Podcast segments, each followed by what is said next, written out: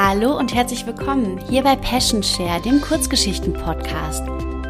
Mein Name ist Lara Cäsar und es gibt hier auf diesem Kanal verschiedene Kurzgeschichten oder auch mal andere Inhalte, die zum Nachdenken anregen. Das heutige Werk kommt von der lieben Gisela Rieger und mittlerweile habe ich ja schon einige Geschichten von der Autorin vorgelesen, bin aber jedes Mal aufs Neue begeistert davon, wie viel Kreativität und Liebe in ihren Werken steckt. Der heutige Gast ist meine Schwester und auch hier bin ich sehr stolz auf sie, dass sie mitmacht und wünsche dir jetzt ganz viel Spaß beim Zuhören der Geschichte. Dem Gefühl Vertrauen. Dem Gefühl Vertrauen das kam für mich nicht in Frage.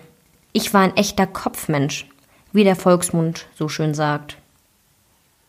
Aber dann kam der Tag, an dem sich eine alte Frau zu mir an den Tisch setzte.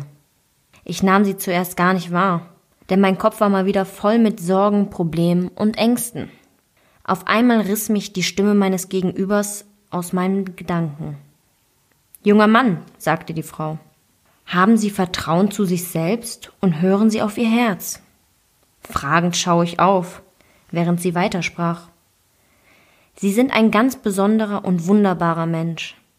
Es hindert sie nur ihr Kopf am Glücklichsein. Daher hören sie auf ihr Herz. Ich war sichtlich irritiert und fragte, woher wollen Sie das wissen? Sie kennen mich doch überhaupt nicht. Die alte Frau meinte schlicht, ich kann es fühlen. Fühlen heißt nicht wissen, hielt ich dagegen. Daraufhin forderte sie mich auf, ihr meine Hand zu reichen und meine Augen zu schließen.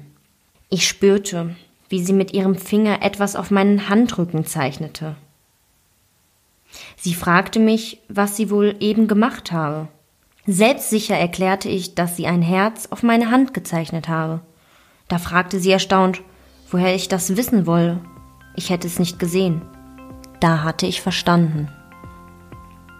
Einzigartig ich würde dir so gerne die Fähigkeit schenken, dich selbst so wahrzunehmen, wie andere dich sehen. Dann würdest du erkennen, welch besonderer und einzigartiger Mensch du bist